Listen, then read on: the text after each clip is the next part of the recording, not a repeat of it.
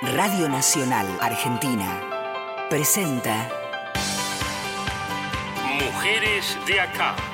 Marcela Ojeda.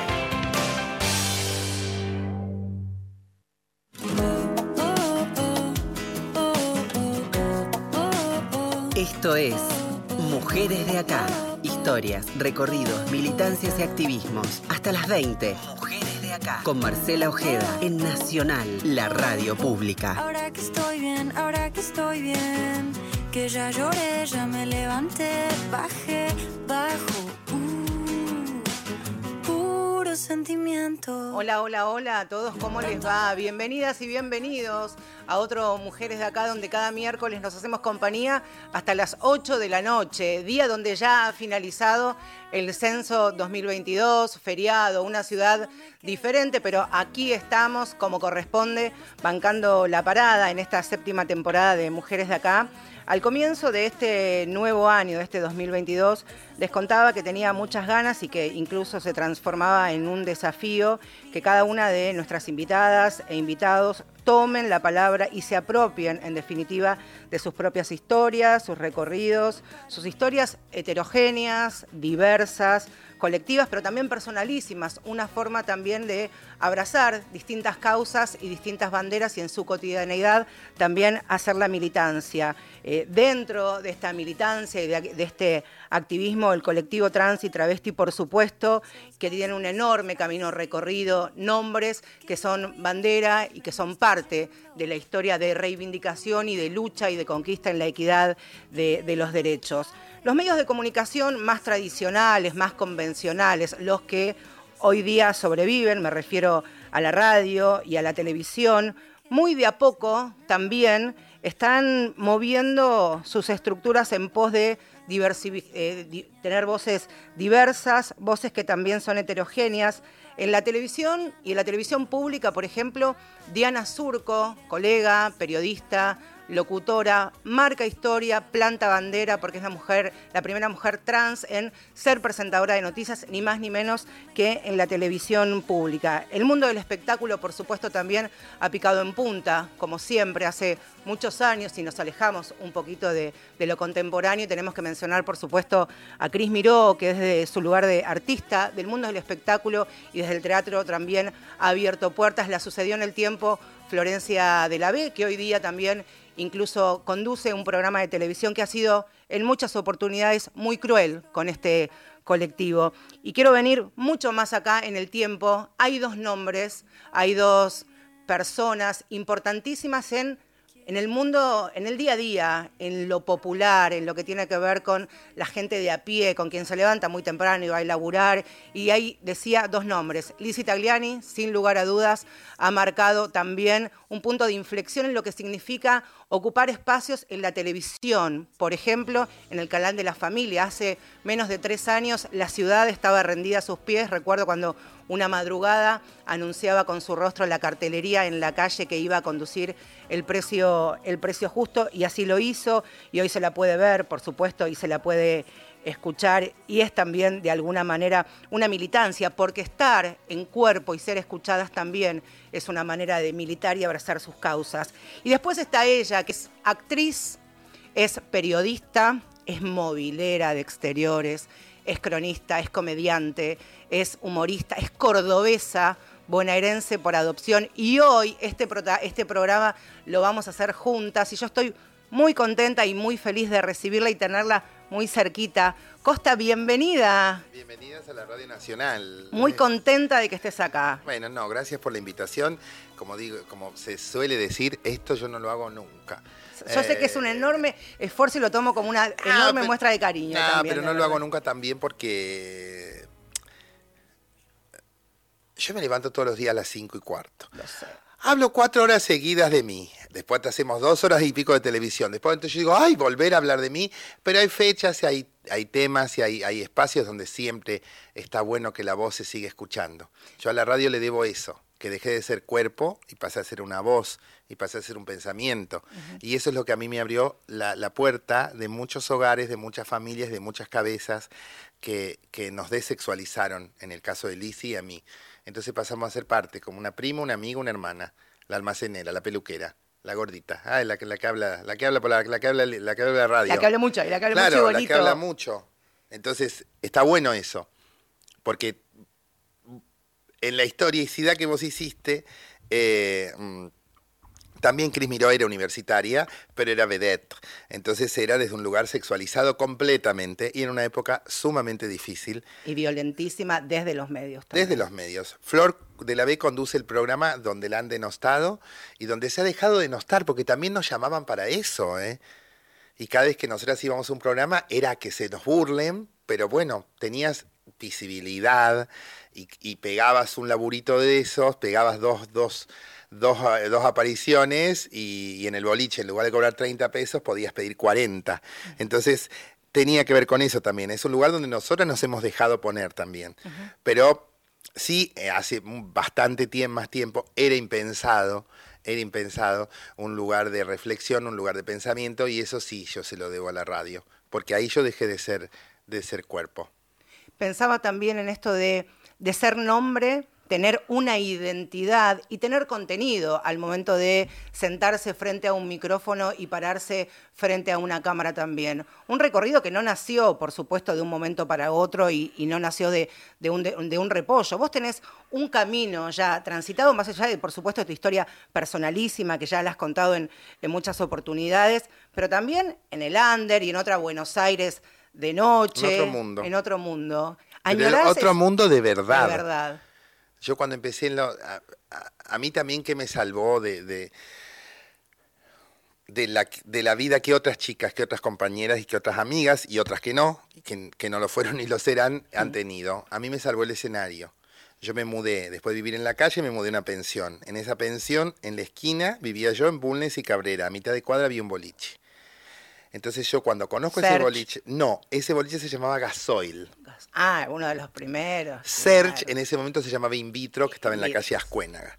Entonces, el, e- ese gasoil fue el combustible, literal. Yo ahí vi un varieté, un, un- un- ahora les gusta decirle café concert, no era ni un café concert. Era un boliche donde los mejores artistas que yo vi en mi vida los vi ahí y, y donde era todo under y donde de verdad un telón era un palacio y donde se ensayaba un show a las 2 de la tarde para hacerlo a las 3 de la mañana para tres borrachos que ni te iban a mirar. Pero la profesión y la bohemia estaba ahí. Y a mí eso, esas lucecitas montadas para escena, me sirvieron de norte. De norte, de norte, de norte. Entonces yo hice todo el recorrido. cuando decís me sirvieron de norte, vos lo tomabas como un objetivo, un lugar a llegar, como te habías puesto eso como, como límite, como la zanahoria para el conejo. No, era un o refugio, sueño? era un refugio. Era un refugio.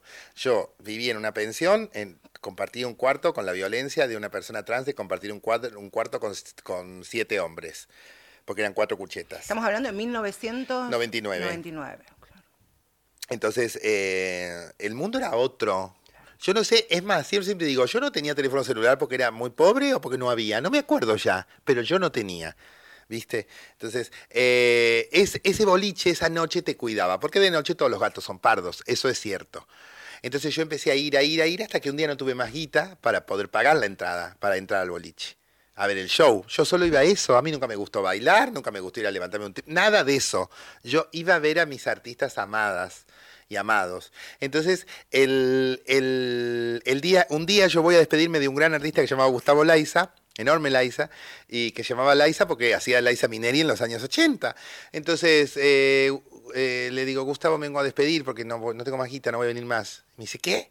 No, le digo, no tengo más plata, no vengo más. Me dice, pero, ¿cómo que vos pagás la entrada para venir si te la pasás en el camarín? Porque yo, eh, ¿a, lo- ¿a qué iba el camarín? A ayudarlas. Yo las ayudaba a vestirse, a maquillarse, a... Asistente del 99. Asistente del- de, de- de- de asistente y de, de hacer un telón, de hacer una luz, de, de cortar una música, de correr a comprar una maquinita de afeitar. pero no pedías Sin un mango. Pero no pedías entrar gratis. No, la dignidad, por eso yo odio cuando, o sea, por eso, eh, o sea, Nunca el, el ronga. no, nunca- no, después sí, con otras cosas, Claro. pero no con eso. Si esos 10 mangos que pagaban, le pagaban a los artistas. Después agua, me importaba tomar agua. Entonces, cuando me voy y me despido de la Laisa esa noche, me dice, no, no, no, no, vos mañana empezaste a trabajar conmigo. ¿Cómo empiezo a trabajar con vos? Mañana me vas a venir a asistir a mí y yo te voy a pagar. Entonces era la época que los shows empezaban 10 de la noche y terminaban 5 de la mañana. Esto es anterior a Cromañón. Claro, claro. Entonces, lo gracioso es que a la Laisa nunca la tuve que cambiar. Lo único que tenía que tenerle yo era el vaso de whisky en la mano, pues se cambiaba sola. pero eso Pero fue. es el vaso de whisky. Pero es más importante. no era poco, obvio. claro. Entonces, imagínate que ese fue el primer sueldito que yo tuve en el under. Entonces yo pude a través de ese under y de esa asistencia que hacía poder pagar mi pensión. Era un montón para mí. Obvio. Tenía 18 años. Yo ni sabía qué quería hacer en la vida. Sí sabía lo que no quería hacer. Yo no quería vivir según las normas establecidas en mi casa en Córdoba y después en los lugares que yo vivía. Entonces, en ese... No es fácil eso, saber que no. Es carísimo, es mucho más fácil. Y se le paga con el lomo muchas Pero veces Muchas también, veces. claro. Entonces, mucha gente, yo cuando viví en la calle, la gente muchas veces dice, ay, ¿cómo aguantaste? Peor era vivir. Yo en un momento terminé viviendo con dos españoles que creían todavía que nos podían cambiar los espejitos por, por el oro. Y, Vestirte de arpillera. claro. Claro. Y, o sea, ellos pensaban que por ser españoles las puertas se les iban a abrir acá. Eran dos seres muy violentos, muy adictos, pero sumamente violentos particularmente. Y un día yo fui a entrar a la casa de ellos y me esperaba con un cuchillo uno de ellos porque no le gustaba que yo hubiera llegado después del horario que él pretendía que yo llegue, pero a este nivel. Entonces, ¿qué era peor? ¿Era eso o la calle? Como, eh, la- Como la- decía Pepito. Callo Pepe. Callo Pepe, claro. Claro, entonces es mucho más caro vivir con alguien que, que detestás que vivir en la calle haciendo tu historia. Yo lo pude hacer. Vos lo pudiste hacer, claro. Bueno, entonces en el under este que andaba, un día cambiando otro grupo, es que Carlos, el director, me dice, en el próximo show vas a ser un personaje. Y ahí yo debuto en el escenario, el 30 de ¿Qué junio. fue lo primero que hiciste? De Graciela Alfano. De Graciela Alfano. Muy arriba la carrera. Muy- sí, muy arriba. Yo tengo un recuerdo, porque esto también lo quiero contar, yo creo que en alguna oportunidad te lo conté. Alicia, vos las conocí en ese, Claro. en ese momento, mucho antes de lo que ocurrió con, con Cromañón, en 98, en 99, en el 2000. Y yo tengo un recuerdo en Sitges, eh, que vos recién empezabas a hablar. Claro, yo a mí no con me micrófono a agitar, claro, porque No. yo tenía ese recuerdo y te lo, ahora lo, lo transformo en pregunta.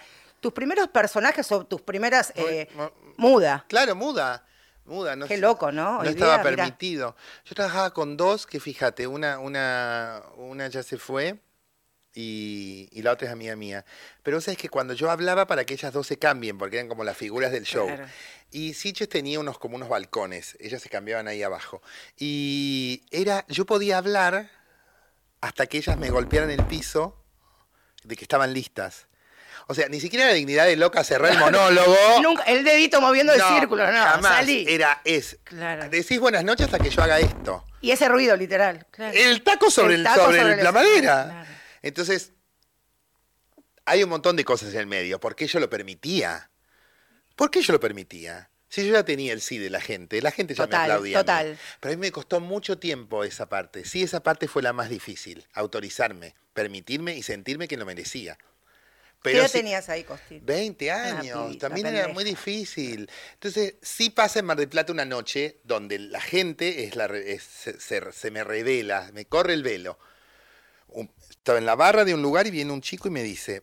"¿Vos ¿Un verano? ¿Un verano? Un invierno? verano. Y mi piel estaba en flor. y el chico me dice, vos te das cuenta, yo trabajaba con una que era muy flaquita. Me dice, ¿vos te das cuenta lo nerviosa que se pone la flaquita cuando te aplauden, te aplauden a vos? No, le digo, ella es como mi, mi- mi hermana, mi amiga, mi madre. Mirá en la cara cuando a vos te aplaudan esta noche.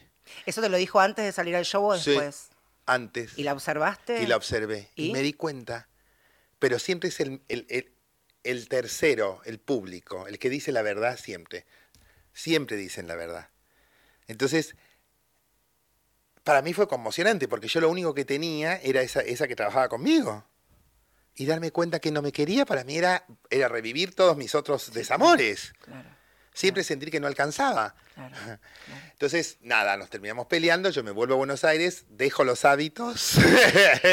Soy vuel- esa extraña. Claro, y vuelvo a los, a los teatros a través de un amigo mío, Diego Moyano, de asistente.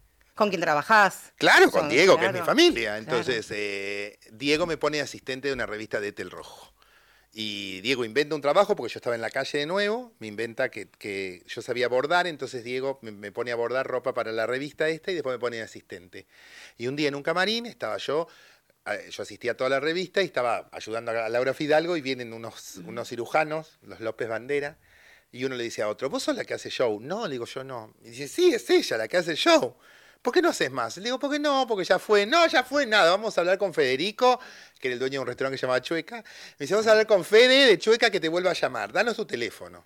Yo vuelvo a no tener teléfono celular, me doy cuenta. Doy un teléfono fijo. Y me llaman y armé mi primer show yo sola, que eran cuatro sábados y duré tres, porque era muy malo lo que yo hacía. Yo no estaba preparada para estar sola todavía. Ah, gracias a Dios que me echaron antes. me Bueno, ubicaron. pero, tam- pero también qué valiente.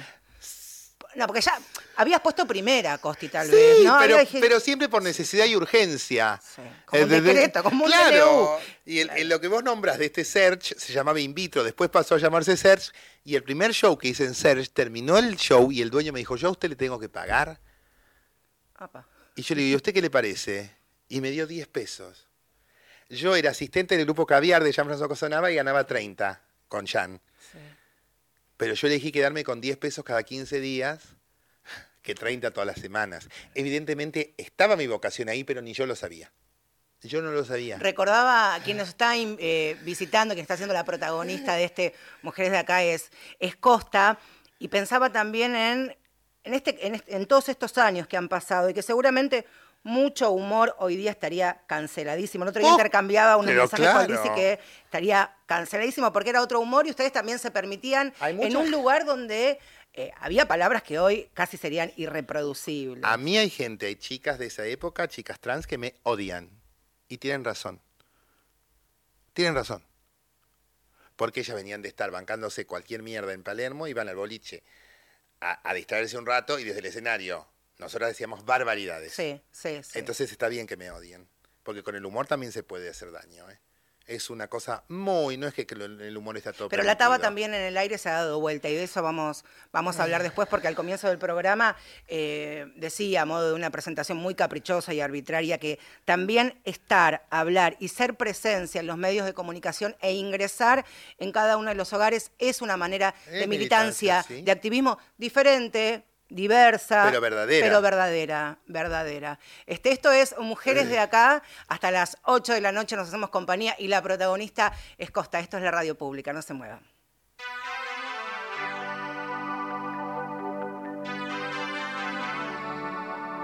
Yo soy muy buena alumna, hago tarea, mucha tarea. Estaba Paloma San Basilio, nos va a acompañar. Pensaba también en, en Valeria Lynch, por supuesto. Era una- es una de tus favoritas, te ha acompañado Y. Valeria, eh, Valeria es, es- es- es la primera música que se escucha en casa que no era la de papá, que era todo el día Radio Nacional. En Córdoba había un, un- un periodista, locutor, maestro, que era el negro Gutiérrez. Y vaya un recuerdo para él. Eh, o sea, nosotros amanecíamos en casa escuchando al negro con Doña Jovita en Radio Nacional. Doña Jovita, claro. Que vos fíjate que es el primer transformista que yo veo en mi vida. Y es tan extraordinario su trabajo que nadie lo ve como un transformista. Total. Es Doña Jovita. Y es Doña Jovita, existe, es corpórea. Abrazo entonces a todos los cordobeses que nos, Abrazo. que nos están escuchando. Esto es Paloma San Basilio. Vaya entonces un homenaje a todas las que se han inspirado en Paloma San Basilio como vamos a escucharlo ya venir.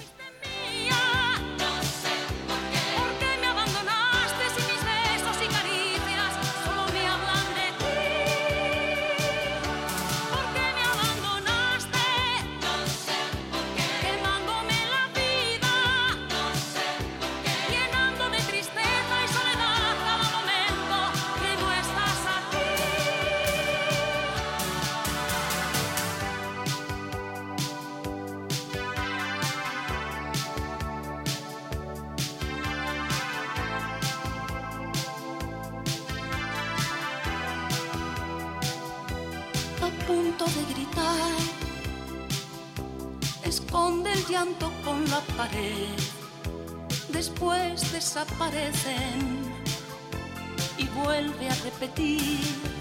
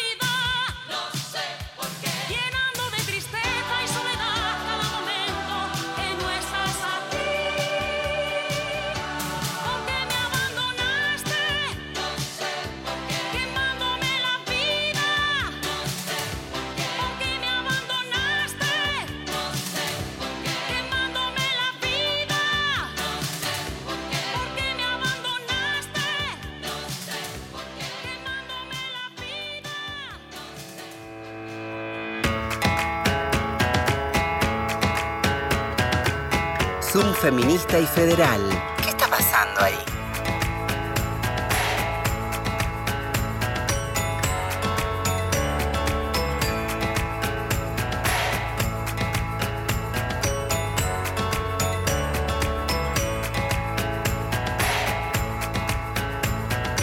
Ahí está, ¿eh? Y este segmento nos encanta, este Zoom feminista y federal, que vamos a abrir las fronteras, porque la idea es viajar por todo el mundo de la mano de una viajera y feminista. Es un planazo. Mapamunda es una guía precisamente para viajar por todo el mundo con una mirada feminista. Ariana Bastos es la creadora, lo pensó. Este libro que uno puede poner en la valija, en la mochila, 61 páginas, tamaño 14 por 14 centímetros, dividido en cuatro partes, y la posibilidad de saber a qué lugares podemos ir, pero también con una mirada donde la historia las cuenten las mujeres de cada uno de esos lugares, forman parte de tours, de recorridos, así que vamos a viajar de la mano de Ariana Bastos, que es la creadora, junto con las colegas y las compañeras de, de Femitour. ¿Cómo estás, Ariana? Bienvenida, Mujeres de Acá, un gusto. Hola, buenas noches para los dos, para las dos, un gusto para mí también. Buenas ¿Cómo estás? noches. ¿Todo bien? Todo bien, muy contenta acá de poder compartir un poquitito de, de Mapamunda, de viajera feminista con ustedes, así que... Vamos a hacer ¿quieren? una cosa, vamos a hacer, Sí. vamos- estamos eh, haciendo el programa, este, yo soy la co-conductora de, de Costa hoy, tenemos la valija hecha, Eh, sí. estamos en ese, mucha guita hicimos, Sí, Costi, eso much- sí, de toda la vida. Entonces vamos a abrir, este, vamos a, a utilizarte como, como guía y como referencia. Queremos recorrer tres o cuatro países con Costi, yo elijo dos, ya dije, pero estamos dispuestas a que, a que nos guíes. ¿Dónde podemos ir este, con una mirada feminista y militante? Y para hacer un poco, también queremos divertirnos, ¿eh? No. A ver, Ariana, por favor. Sí, sí, entiendo totalmente. Bueno, les propongo contarles un poquito de un lugar donde estuve yo, porque a veces, eh, ¿qué pasa? Vos lo ves de afuera y decís, estas dos mujeres se fueron con las valijas, como vos decís, con dinero, a divertirse, y de repente, con todas esas expectativas de pasar la bomba, te encontrás que estás en un lugar hermoso, por ejemplo, no sé, Tailandia, Malasia, Barcelona, y la estás pasando mal, ¿no? Y decís, pero ¿qué, qué hay, qué hay mal en mí que la estoy pasando mal en este lugar hermoso? Si tengo tiempo, tengo la valija llena, tengo dinero, ¿qué pasó? Y bueno, cuando empezás a recorrer para atrás, resulta que a cada cuadra que caminas se te acercan dos o tres varones a preguntarte si estás casada, si tenés novio, Claro. si querés ir a tomar algo. Muerte, o si... muerte, morirme en ese momento quiero. Claro. Vos, nada, seguís caminando porque de nuevo estás de vacaciones y hay sol y, y hace calor y está buenísimo y de repente estás al museo, ¿no? Ahí en Kuala Lumpur, por ejemplo, hay un arte árabe espectacular, esos tipo arabescos. Claro, mirás los nombres, todos los cuadros colgados son de tipos, ¿no? Claro. Siempre varones. De nuevo, bueno, no es tan grave, ¿te arruinó la vida? No, la verdad que no. Pero después se hace de noche y te sentís como que no puedes ir por el camino que viniste, tenés que, no sé, pagarte un taxi porque no te sentís tan segura. Entonces, claro, tu cerebro, nuestro cerebro que está programado para aprender todo el tiempo, ¿qué aprende? Y que las mujeres medio no existimos, no somos importantes, ¿no? Como que son distintas cositas que te pueden ir pasando, obviamente en tu país o en tu ciudad también, pero en un viaje es como que estás lejos y estás con otras expectativas de pasarla bien, entonces el cerebro va aprendiendo algo que nos hace sentir mal y de repente estás en un lugar espectacular diciendo, ¿por qué estoy bajoneada? ¿No? O sea, ¿por Hay qué? algo corporal. Claro, a mí me pasó, ¿sabes qué? Yo estuve en Estambul y me sorprendió, Mm. me pareció, es, fue terrible, de, de una violencia. ¿En serio? Sí, pero No me sorprende. no, no, con- no para conmigo, pero es, es- la anécdota es la siguiente. Estaban una amiga mía, un amigo mío y yo en la mesa. Mi amiga pidió que nos sirvieran el desayuno y no lo trajeron. Claro. Muda, Ajá. muda mujer. Muda. Claro. Y vos sabés que la gente que trabajaba en el lugar eran todos, todos, todos, todos, todos varones, cis, por supuesto. Y yo pregunto por qué. Y dice, entonces uno me dice, ¿por qué? Me dice, la mujer, nuestra mujer no puede conocer Occidente. Y yo entendí que, claro, porque mira, imagínate que si nos ven a nosotras, más allá de mi condición, nos veían con mi amiga, que nos vestíamos como queríamos, que nos reíamos, que tomamos champagne, que fumás, es insoportable para un hombre de esas características, esa mujer. Entonces ellos hacían los cuartos, limpiaban, hacían todo el trabajo horrendamente histórico Claro. femenino, Claro. con tal de que no vean algo así. Y a mí me pareció, yo lo pasé Qué mal en Estambul. qué Yo lo pasé mal, sí. Pero para ellos está normalizado. Ariana, Sí. te quedas unos, unos minutitos, ahora nos informamos y seguimos viajando, vamos a ver si comemos carne o pasta, estamos ya en el vuelo, vamos a continuar charlando después con, con viajera feminista Ariana Bastos que creó, diseñó y pensó este Mapamunda, no se vayan, se informan y seguimos aquí con Costa, que es la protagonista de este Mujeres de Acá. Dale, dale. Nacional Noticias. El país en una sola radio. En la República Argentina es la hora 19 y 30 minutos. Esto no es una elección y no podemos dar datos parciales. Así lo señaló el titular del INDEC, Marco Labaña, tras el cierre del horario oficial previsto para el censo 2022. Sepan que nosotros tenemos la recuperación, la vamos a tener durante una semana. Eso es el periodo que está previsto. Ahí recién nosotros cerramos el operativo completo. Ahora vamos a tener los datos de todas las viviendas que hemos ido, hemos ido recaudando, este, hemos ido contabilizando. En la semana posterior nos queda todo el, el trabajo para cerrar ese dato que me estaban preguntando de la cobertura, ¿no? No, Este, no. pero todavía nos queda. La Baña precisó que casi 24 millones de personas completaron el formulario digital, lo que representa más del 50% de la población del país. En la provincia de Buenos Aires fue el 50% y en las de Córdoba y Santa Fe el 45% de los hogares optaron por responder digitalmente. En el norte salteño trabajaron en conjunto la Delegación de Asuntos Indígenas con la Dirección de Estadísticas y las autoridades aseguran que la respuesta de las familias de las comunidades fue positiva.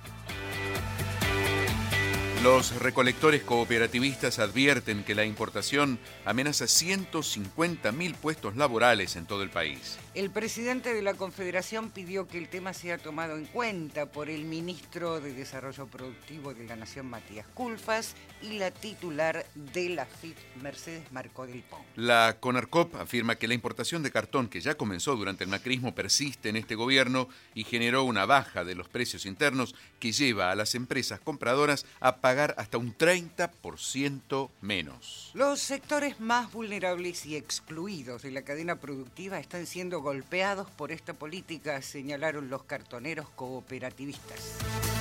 El tiempo.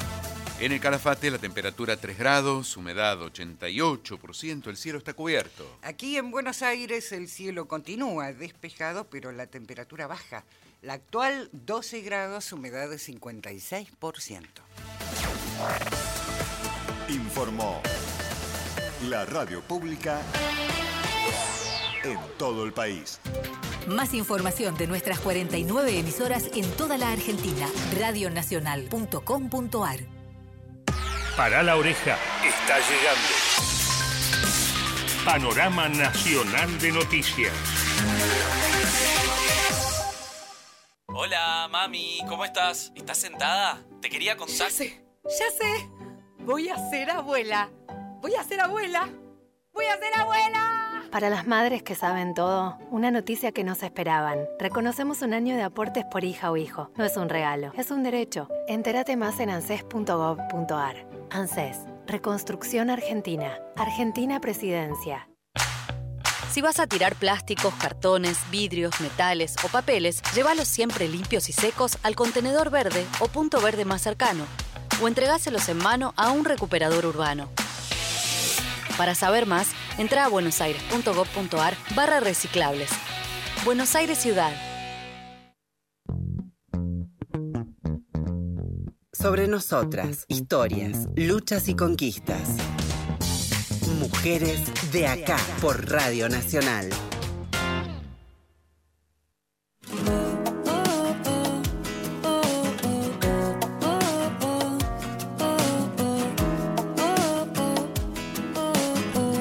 Suerte no hay turbulencias en este, en este viaje. Decíamos que Europa, Costi. Elegimos Europa. Sí, y bueno, y ya que Ya estamos, está- estamos llegando a Europa. total es gratis. Total es gratis. Este, hemos hecho con honra de última. Este, quien está del otro lado del teléfono es Ariana Bastos, recordemos, que diseñó, pensó y publicó Mapamunda, que ya por supuesto lo vamos a compartir a través de las redes sociales para que puedan acceder a esta guía para viajar con mirada feminista. Ariana, nos quedan aquí uno- unos minutitos para dar algunas recomendaciones y lo demás, por supuesto, acceder a, a Mapamunda aquellos que estén interesados. Danos algunos, algunos tips para tener en cuenta aquellos, aquellas que quieran viajar e invitarlos a ellos también, por supuesto. Bueno, buenísimo. Lo primero es que tengan en cuenta que el viaje tiene tres partes. No es solo cuando me voy, sino cuando lo planifico y cuando vuelvo, ¿sí? Sí. Entonces, para la primera parte hay muchas cuestiones a tener en cuenta como los consulados de cada país tienen un teléfono de emergencias al que, al que cualquiera de nosotras puede llamar si nos pasa algo.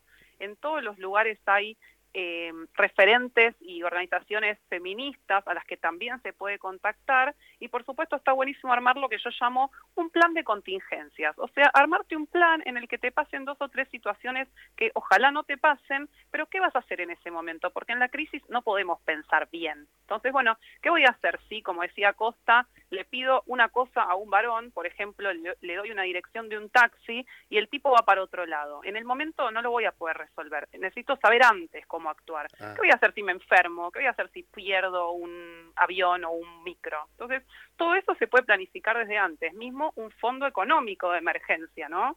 ¿Qué voy a hacer si me enfermo y me tengo que quedar más tiempo? O lo que pasó con el COVID. Eso como la parte de preparación. Y después vamos a divertirnos, que es lo que me pedían Por ustedes. favor, sí. Que es, por ejemplo, ¿qué palabras de ese lugar me puedo aprender para mostrarme un poco más suelta y entender un poquito más? Sí. El típico por favor, gracias, alguna cuestión con la comida, sobre todo si tengo, no sé, alergia a algo o no como algo, como aprender a decir eso sí, eso no. Después buscar todo lo que son actividades turísticas y tours. Si hay feministas, obviamente espectacular. Y si no, pedir que la guía sea mujer, porque nos va a dar de todas maneras mucha más idea de cómo viven las mujeres en ese lugar y nos vamos a poder identificar un poco más, seguro sentir más cuidadas también. Y lo mismo empezar a mirar como con una lupa, con estos anteojos violetas que decimos en Mapamunda. Bueno, ¿qué porcentaje de artistas mujeres hay en los museos? ¿Hay algún museo que proponga otra cosa? Está buenísimo para mí, es muy divertido mirar, no sé si alguna vez lo hicieron, eh, las puertas de los baños. Sí. No sé si alguna vez chusmearon. Viste que hay la que está, no sé, la mujer y el varón, otro que es todos juntos, otro que es sin género, otro que es discapacitado. Es muy interesante ver en cada país cómo lo presentan, porque eso nos da una rápida Claro, mirada también de cómo ese país piensa a su gente, ¿no? Y a la diversidad de su, de su comunidad. Y también me parece interesante, Ariana, y ya para, para despedirte y por supuesto Sí. recomendar que busquen Mapamunda y a través de, de, instu- de tu Instagram, la posibilidad de hablar con quienes viven en cada uno de, de estos lugares y la recorrida para la noche también, ¿no? Me parece que hay también un falso concepto que dice, bueno, las feministas no se van a divertir. Yo No, quiero no decirles que se están no perdiendo, necesidad están perdiendo nada, de claro. las mujeres juntas este, y en otro país somos lo más divertidas que pueda haber en el universo y salgan de nuestro camino porque como un Pac-Man, por todo. Exacto, y nos cuidamos entre nosotras y Total. nos pasamos bárbaro. Así que sí, lo que quieran me buscan en arroba viajera feminista y ahí tienen toda la data para comprar la guía, para las ase- asesorías psicoviajeras, lo que quieran saber, las ayudo con todo gusto. Ariana, muchas gracias por haber pasado por Mujeres de Acá. Un abrazo A enorme. ustedes, Buen a viaje. las dos, abrazos, gracias. Besos. Besitos. Hasta las 20, Marcela Ojeda hace Mujeres de Acá. Un espacio sincero, federal, abierto y de intercambios, donde cada semana las historias circulan y nos reencuentran. Mujeres de Acá.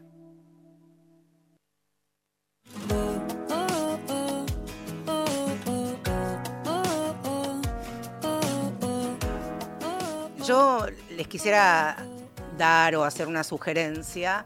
En algún momento, y si ahora están escuchando, que anoten a mano alzada o se manden, se automanden un WhatsApp y en YouTube o en la página de La 100, donde pueden escuchar a, Costi todas las mañanas ahí en Club del Moro y busquen Costa la Contadora. Son una enorme cantidad de, episodios donde Costa detrás, delante de, de una cámara narra, relata de una manera exquisita, maravillosa, donde este, con un talento y con una dulzura y con una intensidad uno puede seguir cada uno de, sus relatos. Si les gusta el tango, si les gustan los artistas populares, van a encontrar allí contenido. Si les gustan las historias del mundo del espectáculo, de lo que tenga que ver con el espectáculo de la década del 40 y el 50, ella también tiró anclas ahí. Si quieren este, conocer parte de su familia, de su, de su recorrido, también pueden buscar ahí. Si quieren saber la historia de algún tango, de alguna milonga, también Costa se tomó ese trabajo y hay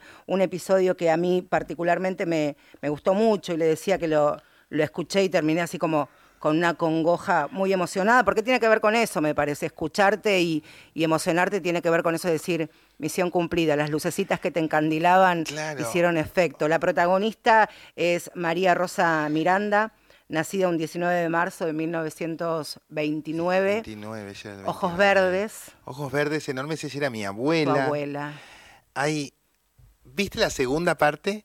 Sí, vi la que la, tu- la costa de antes y la, La, costa de ahora, antes claro. y después tengo, nada, Sí, cosas que aparecen. Mi abuela escribía y, y, me- y que te encontraste con sus poesías. Claro, las encontró mi hermana, me las mandó, fue fuertísimo para mí. Y por suerte yo tengo tres vestidos de ella. Que en un episodio estás con Claro, que vos fijate lo que es. Yo a mi abuela la veía como, como un coloso de rodas, como un ser enorme. Y a mí me costó entrar en ese vestido.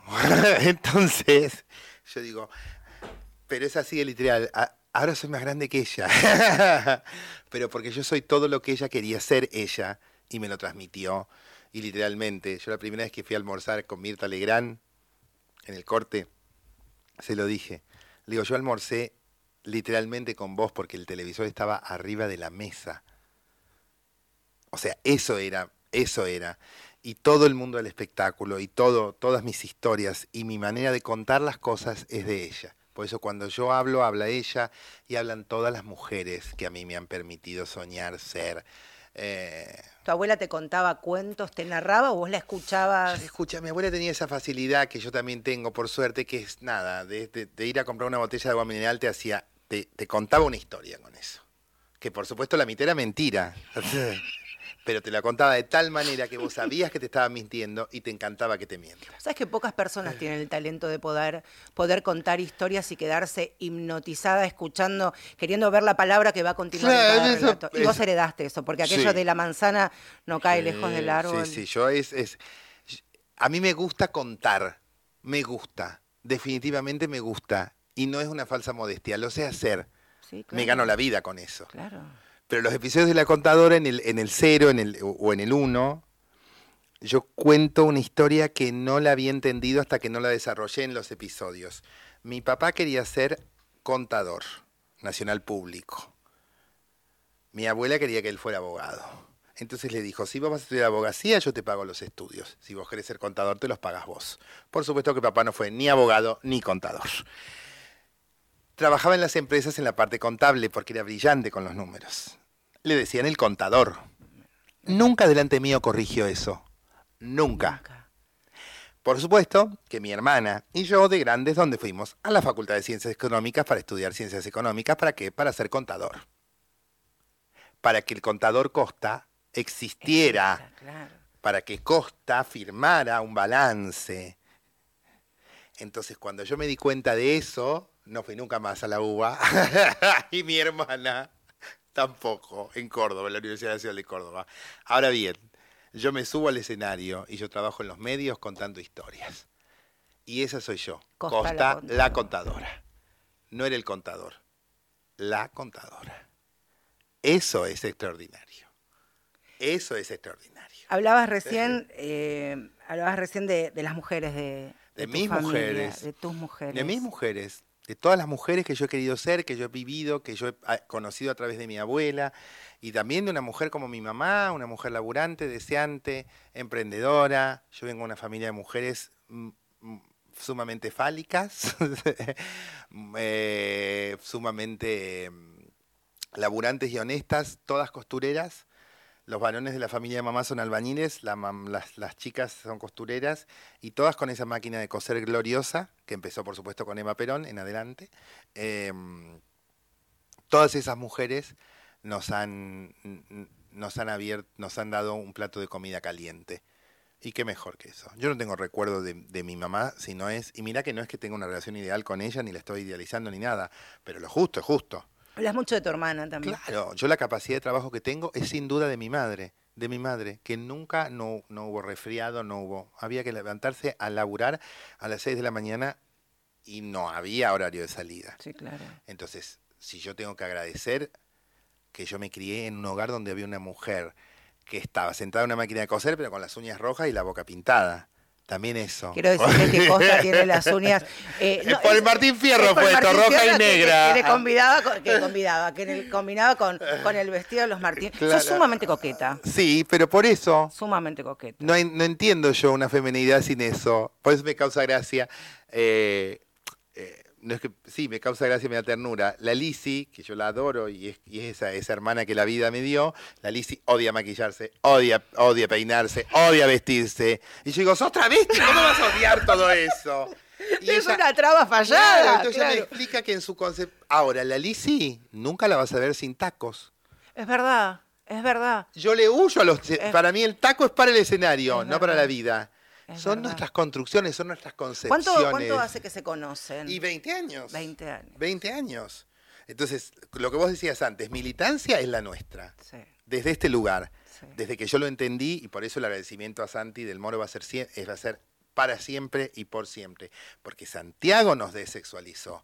Santiago nos contrató por nuestro humor, nuestra cabeza, nuestra vida, nuestra vivencia. Santiago no nos sentó en la radio más escuchada en ese momento para, por el cupo laboral trans. De ninguna No, manera. No. Bueno, eso también manera. es una manera de ir rompiendo estructuras. Él lo rompió. Hacerlo, hacerlo sin querer cumplir con algo establecido, hacerlo porque se da naturalmente y juguemos. Y jugamos. Y jugamos, pero de igual a igual. Igual, igual. Nosotras no, y, y eso es muy bueno. Y yo tengo la suerte después, sí, laburé con Santi en televisión, también en un lugar privilegiado, en un programa político, donde a Santi le decían, una travesti hablando en serio, Santiago, por favor, estás pasado de moderno, le decían. ¿En serio? Claro. Santiago tuvo que poner mucho de sí para que yo trabaje ahí. De verdad. Por eso cuando Santiago renunció, yo me retiré en ese momento. Y no tenía otro laburo. Pero por eso mi relación con Santi, Santiago dice, eh, eh, como que mi fidelidad es mi valor más. Y sí, si una no es fiel en la vida, ¿qué mierda va a ser? Santiago del Moro de Tres Algarrobos. Claro. Entonces después me voy a Telefe con Vero y tengo la suerte de trabajar con Vero. Que también, que es un ejemplo de mina laburante, Generosa, buena, generosa, inteligente, buena, inteligente, picante, bonita. ma- eh, Todo, todo. La, la amamos a ver. Claro, entonces yo he tenido esos privilegios también, que no son los de mis compañeras. Que Bueno, pero desde ese lugar, claro. desde ese lugar de privilegio que vos ocupás, que no es suerte, que no es azar, esa prueba es resultado de una construcción y de mucho laburo, también lo ocupás para, comillas, militar y decir, acá estoy yo y represento a un montón de otras mujeres. y la Digo, decir en Telefe, ¿dónde está Tehuel? En, en, en un programa para toda la familia, si no es mi- explicar por qué Tehuel está desaparecido. Tehuel es un chico trans que salió a buscar trabajo y no volvió a la casa. Entonces yo le pregunto siempre a la gente, porque a lo mejor lo decís, yo, yo les digo, les hago siempre esta pregunta y la gente se abruma. Yo digo, ¿conoces muchos desaparecidos en democracia que hayan salido a buscar laburo y no hayan vuelto? Eso es Tehuel. Un dolor y una vergüenza. Y una vergüenza. Pero también, eso me lo enseñó un amigo mío de Paraná y me dijo, deja de contar desgracias en los medios. ¿Por qué? Le digo yo. Me dice, a vos contar desgracias te sale bárbaro. Y la conmoves a la gente. Pero si hay un nene trans o una chica trans mirándote, va a decir, ay, mi vida va a ser una mierda. No, no, no. Me dice, empezá a contar alegría. Para que te vean bonita, para que te vean deseante, para que te vean triunfadora. Para que vean que si vos pudiste, saliendo menos 10 en la vida, ellos y ellas tienen más posibilidades de ser feliz que vos. Empezá a contar alegrías y empezá a contar alegrías para que los padres, los tíos, los hermanos de esas personas trans digan, ah, no, pará, no va, no, no, no, no es oscura maleza, le puede ir bien también. Eso es lo más importante. Esto que vos decís, de que un día amaneció la ciudad de Buenos Aires con la cara de la Lisi. Eso es lo más importante. Que una chica que nos ve en Corrientes, en Chubut, en El Chaco, en, en Villa Dolores, diga, ay Dios, sí, sí, ella pudo, ¿por qué no voy a poder yo? Puedo estudiar periodismo y el día de mañana presentar noticias, ser conductora como Claro. Diana, puedo ser periodista como, como lo es Costa. Eh, me estoy excediendo, mira, en un minuto, un par de minutos, yo quiero varias cosas. Agradecerte mucho que hayas venido, sé que madrugás, que tenés un montón de trabajo. Te admiro, te respeto. No, pero esto nos eh, lo debíamos. Nos lo debíamos, Sí. primero porque fui fan, de verdad. Mi Nah, amigo Julito, siempre- que íbamos, este, hemos hecho mucha noche, mucha noche, Pero con esa peluca rubia que tenías el sitio. No, lo, lo he pasado muy bien y a Alicia también se lo, se lo he dicho. Me alegra mucho todo lo que te está pasando porque de alguna manera también, este, incluso, digo, ¿vos tenés cuántos años? Yo tengo 42. 42. Bueno, yo tengo 45. Sos, de cierta forma, y lo hablábamos recién fuera del aire, eh, un norte para muchas de nosotras. Está bueno, y vos también lo sos para nosotros. Bueno, yo quiero que hable, yo quiero No, que me bueno, pero escuches está bueno, hablar no- de vos. no se yo pasa te quiero agradecer porque estás por ocupando un lugar que eh, durante mucho tiempo fue muy muy violento para otras Sí, corporalidades. Y obvio. lo, lo supiste hacer antes y lo estás haciendo ahora, así que Costa, muchas gracias. No, Dame la gracias mano. a ti por la invitación y siempre, siempre, para eso estamos también, para darnos la mano Sí. entre nosotras. Si, si lo de afuera siempre va a ser malo. Ha pasado Costa y ha sido la protagonista de este Mujeres de Acá. No se muevan porque nos quedan 10 minutos y la aplaudimos así como en el teatro. No Bravo, se bravo, muevan, bravo. ¿eh? Ahí está, la cordobesa pasó por acá.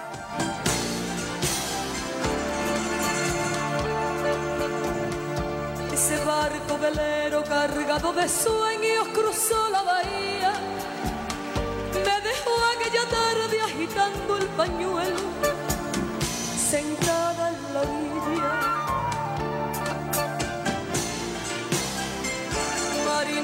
De luces con alma de fuego y espalda morena, se quedó tu velero perdido en los mares, varado en la arena.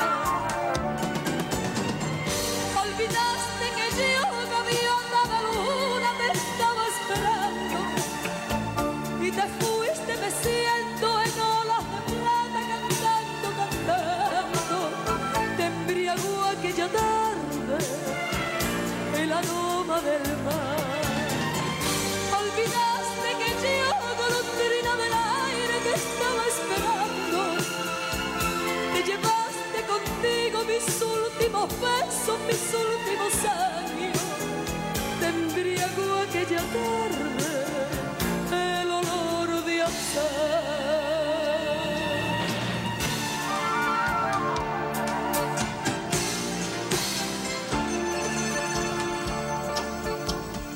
Ese barco velero cargado de sueños cruzó la bahía me dejó aquella tarde tu ser encendido, clavada en la mía.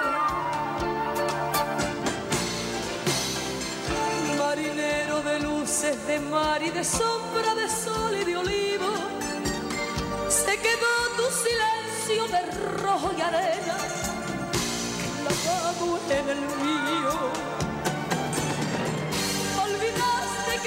Ay, qué hermoso programa, estos minutos. Y por supuesto nos quedan algunos minutitos que nos separan de las 8 de la noche. Gracias a todos los que, los que nos han escrito. Este, ha sido un momento precioso con, con Costa. Quiero mandar un beso enorme para alguien que yo quiero mucho y ha sido uno de los baluartes eh, de la radio pública, de Radio Nacional, y me está escuchando. Ha sido un maestro cuando comencé a hacer periodismo en la calle, un amigo entrañable y a quien extraño muchísimo. Juan Pablo Dileo, te estoy mandando un beso, te quiero acá desde esta radio donde supiste hacer escuela, así que te mando un beso, Juan, y te extraño siempre. Ahora, este, ¿estás ahí? Miguel Ángel, vamos a presentar a las chicas de esta manera.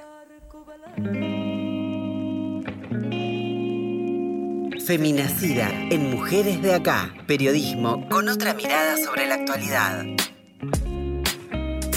Y el miércoles en la Feria del Libro nos pudimos ver con algunas de las chicas que forman parte de Feminacida. Pudimos abrazarnos allí en la Feria del Libro, así que ha sido una hermosa excusa hacer el programa desde la rural para reencontrarnos. Una de ellas, Agus Lanza. Hola Agustina, muy buenas tardes. Bienvenida aquí a Mujeres de Acá, como cada miércoles. ¿Cómo va? Buenas tardes, Marce, qué lindo la pasamos. Divino, qué bueno verse, ¿no? Sí, sí, estuvo hermoso, la verdad que... Bueno, que pronto, pronto la- encontrarnos- me encantaría que hagamos, aquí le estoy diciendo a Gus, todas las feminacidas aquí vamos a hacer un programa todas, todas juntas, con una cervecita. Ya que estamos, mira, vengo a 2.20, Costa me dejó con la vara muy alta. Hace un año, Agus, aquí ya va a ser un año, hablábamos este, aquí en Mujeres de Acá de Fuego, este centro de estética que, que está motorizado, pensado por el Teje, una organización política y social, pero motorizada por eh, mujeres trans y travestis. Están trabajando, pero ¿qué ha pasado en todo este año? Bueno, hablamos del Centro de Estética Fuego que está ubicado en el Boulevard Ballester eh, 4857 en Villa Ballester y están de festejo porque se está por cumplir un año, el 8 de julio de- del año pasado, justo un día después de la sanción en el Senado de la ley de cupo laboral trans travesti. eh, las compañeras de Fuego eh, inauguraron ese centro de estética tan bonito eh, y como bien dijiste vos, eh, este espacio que surgió al interior del Teje de San Martín, una red solidaria y de cuidados que supo como bueno responder ante la situación crítica que vivía la, comunidad trans y travesti de este municipio de San Martín eh, durante la, la emergencia sanitaria por el COVID. Eh, ellas se encontraron ahí, empezaron a compartir sus conocimientos en, en servicios de estética como la como peluquería, manicuría. Y bien como dijiste, va- eh, hablamos con Armi, que ella es una de las trabajadoras Sí. de, de Fuego, eh, y ella reflexionó sobre esta fecha tan especial. Te parece, la escuchamos. Por supuesto. Que tuvimos dificultades, sí las tuvimos. Eh, que tuvimos eh, oleaje, sí tuvimos oleaje. Que recibimos mucho cariño de la gente, sí. Eh, y también eh, en la mirada del otro, ¿no? Eh, que es algo que siempre nos pesa. Pero eso no es un obstáculo para que nosotros podamos, eh, y nosotras y nosotros podamos continuar este, en esta batalla de- del- ganarnos un lugar.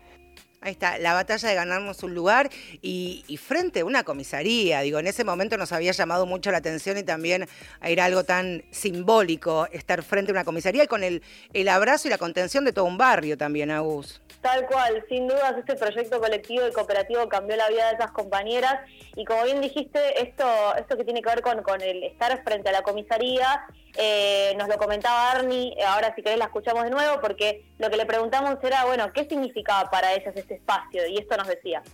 No, creo que el Centro de Estética Fuego ganó un lugar, ganó un espacio. Estamos acá frente a la, en la, zona de Ballester, frente a la comisaría, esto quise decir. Este, ese mismo lugar que alguna vez este, eh, no- nos retuvo de nuestros derechos o, o nos, o- nos criminalizaba y ahora es el lugar donde estamos eh, generando trabajo. Eh, eso es Fuego, ese es el proyecto Fuego para, para nuestras compañeras trans de San Martín. Agus, compañeras en, en San Martín y todas las localidades cercanas allí que van no solamente a ponerse bonitas, a, a consumir, por supuesto, los servicios que, que brindan en, en el Centro de Estética Fuego, sino a conocerlas también. a conocerse y a compartir y a, a noticiarse también de un montón de, de- de cosas y también eh, saber de, de defender sus derechos, ¿no es cierto? Si te parece, Marce, compartimos los datos para sacar turno en fuego. Dale. Eh, el teléfono es 11 24 84 23 29 o también las pueden contactar por mensaje directo a través de la cuenta de Instagram, arroba fuego estética.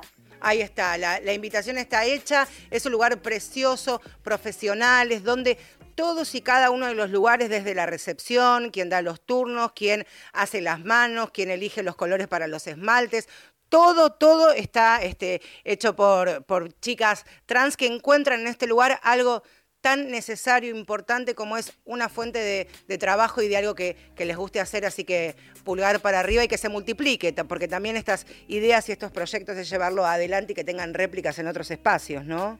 Así, así es. Celebramos a la fuego entonces. Celebramos, por supuesto, que sí a la fuego. Agus, nos reencontramos la semana que viene, si te parece. Dale, te mando un beso. Abrazo fuerte. Que estés bien.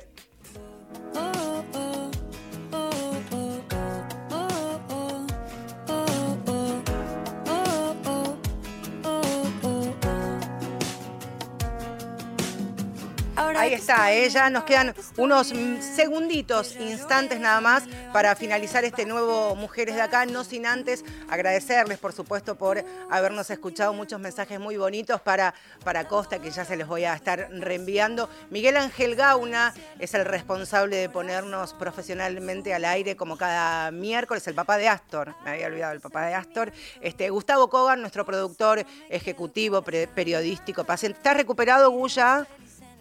Podés hablarte, podés- porque si no dicen que te censuro. ¿Estás bien? Ahí está. Sí. Ahí está, es las dos palabras que tiene, que tiene autorizadas. Ah, quiero agradecer especialmente a mi marido, a Pipo, porque nos hizo así una cosa técnica, que tenemos auriculares preciosos, así que Made in Carapachay, Pipo, te amo. Nosotros nos reencontramos el próximo miércoles. Gracias por estar ahí, hasta la semana que viene.